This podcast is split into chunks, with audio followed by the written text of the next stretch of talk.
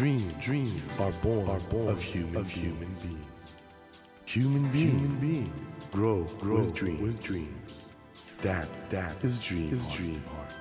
When you touch, when you that, touch warm, that vibration, vibration, a new dream, a new dream will be born, born of you, of you.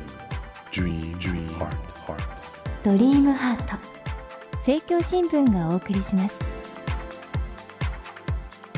皆さんこんばんは森健一郎です今週も皆さんと一緒に未来につながる話を伺っていきたいと思います。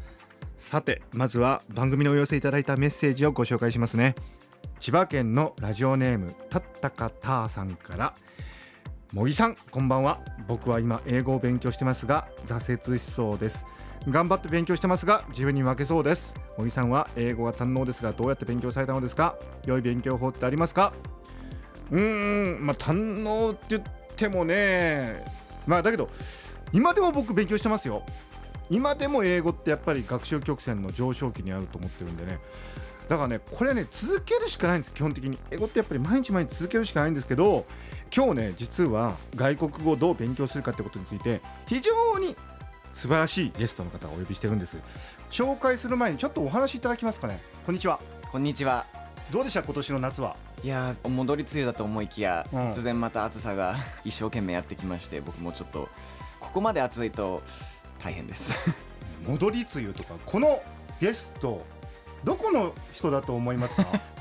まさかアメリカの人なんて思わないですよねここまで日本語がうまいと。今夜お迎えしたお客様はですねこのほど「君が歌になる」でデビューしたアメリカ人の歌手のニコラス・エドワーズさんです。よろしくお願いしよろしくおます願いいたします。アメリカ人ですか？アメリカ人ですよ。てかあの僕はスタジオで、えー今目の前にいるんで、はい。アメリカ人だと分かるんですけど、はい。日本語うますぎません？あ But I can also speak English. おいやいや、シュそう突然、突然英語モードになりましたけども、あの本物の英語の発音なんですが、実はニコラスさんはですね、テレビで放送されたのど自慢ザワールドで日本の歌がうまい外国人として注目され、まあずっと日本のインディーズシーンでね歌手としての活動を続けたんですが、今年ついにメジャーデビューを果たしたという素晴らしい方なんですね。えーニコラスさんはアメリカのオレゴン州出身のはい21歳ということで、日本語本当うまいんですけど、日本に来てございます何年なんですか？ちょうど6月で、えー、3年。嘘でしょ？はい。いや本当です嘘でしょ？Really really really. Really really ってあの英語はなんかずっとうまいってことはわかるんですけど 本当バイリンガルなんですありがとうござがいます。そもそも日本語どうやって勉強したんですか？好きなんですね日本語。日本の言葉というか。そうなんですか？あの手元の資料によりますと「隣のトトロ」「東京物語」はい「一人の侍」ここら辺、はい日本映画好きだっていうことですしはい。日本の食べ物もぬるぬるしたものオクラ納豆もずくが好きっていう 情報があるんですがもずく。日本なんでお好きなんですか？本当にきっかけは高校に入学しましてはい。単位制なんですね、はいはい。向こうの高校っていうのが。で第二外国語をうん。みんな勉強しなきゃいけないんですけど、はい。3年間、はい。僕の高校はフランス語ドイツ語スペイン語日本語だったんですね。はいはいはい。で僕は日本語にしたんですけどあのなんとなくその単位をちゃんと取って卒業しようという気持ちで始めたんですけど。だちょっとちょっとだって高校の時って何歳ですか？14です向こうですと14はい歳で日本語を取り始めて、はい。で好きになっちゃった。そうなんです。でもそれが今21ってことは7年しか経ってないんですけど。7年。7年も経ってんですね。いやいやいやいや7年しか経ってないんですけど。はい。であの交換留学生として日本に来た。そうです正確には交換留学のプログラムではないんですけど、はい。僕の地元ってヒルスボロ市っていうオレゴンのヒルスボロ市っていうところなんですが、そこが静岡県の袋井市という町とはいはいはい。姉妹都市でして、へえでその14歳の時になんとなく勉強し始めていたぐらいの頃に、静岡からはい。留学生を一人うちに迎えたんですね。はいはい。でその時に歌とか聴かせていただいてその日本の j p o p という歌を聴かせていただいたりそれからすごい好きでで僕も高校2年生と3年生の間の夏休みをじゃあプログラムではないんですけど、はい。単独で静岡で留学させていただきました。その時にどれがいたんですか、その時は3ヶ月弱です。ですよね、はい。で本格的に日本に来たのが何年前でしたっけ？3年前です。はい。なんか変ですよね。あの日本人 変ででよく高校の時に3ヶ月くらいアメリカ行ってはい。それからアメリカに行ってから3年ぐらい経ってる人っているはいとするじゃないですか、はい。その人が今21だとするじゃないですか、はい。英語こんなに喋れないですよ。本当ですか？だってさっきから聞いてるとなんか日本人が喋ってるのと区別がつかないですからね。ありがとうございます、まあ、なるべくこう違和感を覚えさせないようにと思いまして。実はねあのニック・コラスさんはものすごくなんかファンがたくさんいらして今回ねあツイッターではい。あのニックさんに聞きたいことありませんかって募集したんですね。あそしたはい。らたくさん来まして、あ本当ですか？でねそのうちの一つが面白くて、はい。日本人でも難しい日本語検定1級はい。を取ってるんですか？はい。えっと日本語能力試験というんですけど。これ日本人でも難しいっていうふうに言われてるみたいなんですが。そうですね。目の前であの下の段で受けてた方が田中さんでしたね日本人も受けます。あ日本人も受けるんですね。はい。でこれやっぱりニックは語学の天才なのかな？いやいや全然あの好きなんですよ。あ好きなんですか？歌歌も好きですし、はいはい。映画も好きですし、文化も好きで,、で言葉の響きも言葉のこう文法とかそういったものも単にこう好きだったのでもう趣味として もうでもね英語好きだけどあんまり上達しない人もたくさんいるんで こういう質問を受けてるんです。日本人でも取得が難しい日本語検定1級の持ち主のニック。その勉強法で一番重点を置いたのは何ですか？なかなか英語が上達しない私へ学び方のコツやアドバイスをいただけたら嬉しいです。いやもうダントツ楽しむことが一番ですね。あこれはいいね。楽しむこと。はい。僕はその楽しんでいるから、はい。理解したい。自分の意をこう伝えられるようになりたいとか、はいはいはい。そういったこう具体的な欲が出てくるんですけどその前にもう日本の歌を聴いていたり日本の映画を見ていたり、はいはい。ドラマ見ていたり、ええええ。そうしているうちにこう、まあ、字幕を追ってる時代ももちろんあったんですけどそれがこういつの間にか字幕を読んでるんじゃなくてちゃんとその人のニュアンスまでその深読みできるぐらい日本語を喋れる理解できるようになりたいって。ちょっと感動します。ありがとうございます。しかしそれでここまでくれるってのはすごいことじゃないですか。影響を受けたアーティストって誰ですかっていう質問も来てるんですけどはい、誰なんですか？小袋さん、あやっぱり J-POP はかなり聞いてるんですね。そうですね。小袋どういうところが？やっぱりその歌詞の内容、はいはい。ご自身でも書かれているので、自分をこうさらけ出して歌われていることにすごい憧れているというか尊敬していあます、ね。ー自分をさらけ出して本当に深いところで読んでますね。す。ごいねニックね。さてあの千葉県のラジオネームたったかたさんからいただいたご質問なんですけどもえはい、英語勉強してるんだけどもなかなか挫折しそうになっちゃってどうしたら英語堪能になれるんだろうかっていうご質問なんですけどね。これどうですか？まあ、僕としては、はい、やっぱり私生活というか、はい。自分の趣味をうん。英語でやってみてはどうですかねと思うんですね。というとだって例えば僕はまあどういうこと？歌がずっと好きでした。うん、趣味だったから。で日本語を勉強し始めて日本語で歌を歌うことによってはい。僕はすごくあの勉強していられたというか勉強しなきゃという感覚でもなく、勉強するって感覚でもなく自然にこの自分の私生活の中で、うん。その日本語っていうものをはい加えてもう自分の趣味好きなものを日本語で堪能するっていう、まあ、勉強法ではないんですけど要はこう自然に上達していけるとは思いますね。あのーニックはね J-POP すごく詳しいけどアメリカいる時はどうやってその情報は手に入れたんですか？ネット社会に生まれたあネットで？のでネットでもちろんあの調べていたりあと地元に宇和島屋という 宇和島屋？宇和島屋というあの、日本用品屋さんみたいなおええ店があったんですね、ええはい。その中に小さな紀ノ国屋があったんですへよ、え。でそこで CD が買えたんですね。輸入品として。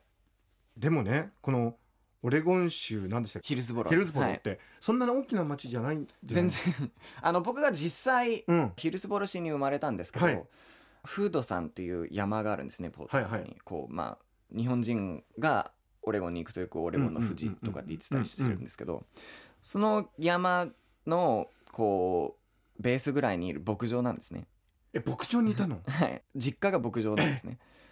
だったら周りあんまり日本日本人っていうか誰,、誰もいないです。アメリカ人もいないです。あ日本人どころかアメリカ人もいない。アメリカ人もいないです。でもあの学校通ってたのがヒルスボロ市でして。あそうか。ヒルズボロからさらに田舎に住んでたんだ。そうなんです。ええそれでよくね、そうですね。でもネットがあるからその気になったら。そうですね。ネットでしたりあとはポートランド市っていう、はいはい。まあ、そこそこ大きな町があるので、はい。そこまで車で1時間電車で1時間ぐらいだったので、そこに行って宇和島屋があったり日本食屋さんがあったり。いいやでもなんとなく想像できますけどかすかな手がかりというか まあ今東京に来たらこれだけもう情報溢れてますけど そのポートランドの宇和島屋さんの日本の情報ってはい。すごく小さなもんだったと思そううんでけど、ですすね。それでもなんとかなったんですね。なんだろうやりたいという気持ちがすごく大きかったのでこいうや喋りたい理解したいっていう、まあ、好きだったんですね。偉いわ。だからこのたった方さんも逆に言うと今日本は英語の情報を手に入れようと思ったらいくらでも手に入るしね。そうですね。趣味が何かってことですよね。まあそうですね。趣味がもちろん音楽でしたらうんそれを英語で楽しんだりすることもありだと思いますし、うん。それがまあ野球とかスポーツでしたらそれをこう英語で楽し例えばんだり大リーグでの中継見たりとか。そうですね。その字幕とか要は吹き替えに頼らないでそれをこう直接できっとそのスポーツに関しては外来語とかも多いと思うので、そういったところにちゃんと耳を澄ましてこうでどんどん理解していくうちにもっともっともっと理解したくなっちゃうんですよきっと。うん。それでいつの間にかもう勉強じゃなくて自分の人間の一部になってると思うんですね。名言出ました。自分の一部になるという。はい、例えばたったかさんの場合で言えば英語が自分の一部になるって。はい、でニックの場合で言うと日本語がもう自分の一部になってるっていう。もう日本語を外しちゃったら自分に結構大きなこうスペースが残っちゃうようなうわ状態なんですよ。かっこいいな自分。日本語外したらね自分の中に結構大きなスペースができるという。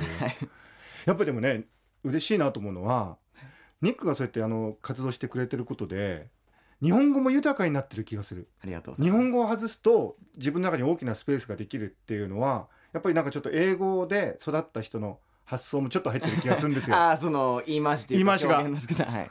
だけど逆にだから日本語と聞いても新鮮だし感動してしまいました。素晴らしい ありがとうございます。ファンの方からもその日本語のうまさについてのご質問っていっぱい来てるんですけども日本語を喋れるようになって考え方とか感じ方が変わったことってありますかっていう質問も来てたんですが全然違いますね。あ違う。結構僕日本語を喋り始めたぐらいの頃は、はい。すごい英語の自分と日本語の自分にギャップがあったんですね、こへー。うなんか人格こそは変わらないんですけどその物事の捉え方というかが違ってたが随分違ったというか、でそれって多分外国語を勉強される方誰でもこう経験したことあると思うんですけど、はい。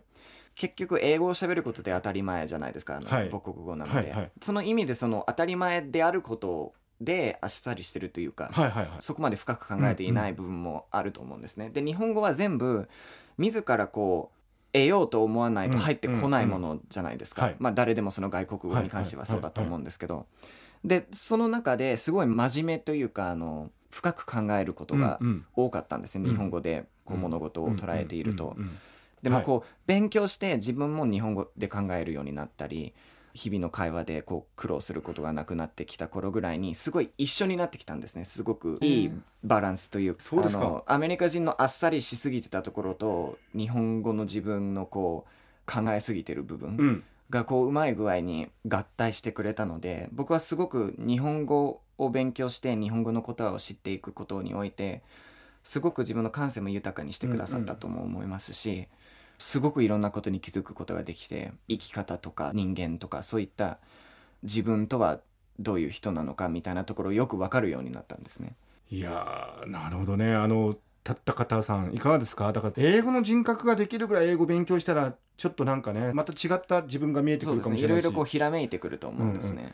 今言いましたね。ひらめいてくるっていう。これもファンからのツイッターのタレコミで、好きな感じがひらめくという感じだという。はい。好きなんですか？大好きです。どういうところが好きなんですか？これもまた不思議な話ですけど、ちょっとこの仕事に関して悩んでいたりする、まあ、一夜があったんですね、はい。寝れなくてうん。早朝お散歩に行ったんですね。暗い中、はいでたまたまお寺を通ってあの早朝のお寺ってどうなんだろうって思って入ってみたんですね、門の前に立ってその結果としてはその自分が頑張っていてめげず追いかけてきた夢を追い続けるしかないっていう、うんうん。こう、まあ、ひらめきみたいなものがあったんですね。でその帰りの電車でたまたま携帯でひらめきって打ったんですね。でそこで人が門の前に立つって書くじゃないですかああその朝の自分と同じだったんだ、そうなんですよ。でこうやって昔の人ってこういうふうにその門の前に立ってひらめいたことによってこの漢字を作ったんだなと思ってすごい感動したんです。すごーい。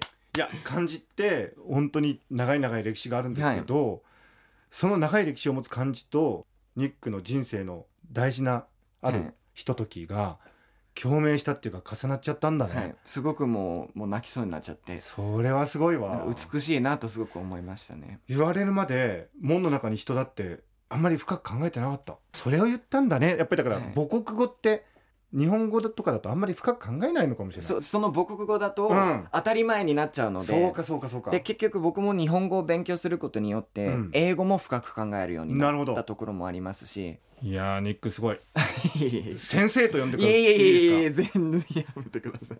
というわけでニコラス・エドワーズ先生に、えーいろんなことを教わっているのですがそろそろお時間が来てしまいましたけどもニコラス・エドワーズさんにはまた来週もぜひお越しいただきお話の続きを伺いたいと思います、はい来週もよろしくお願いしますよろしくお願いいたします。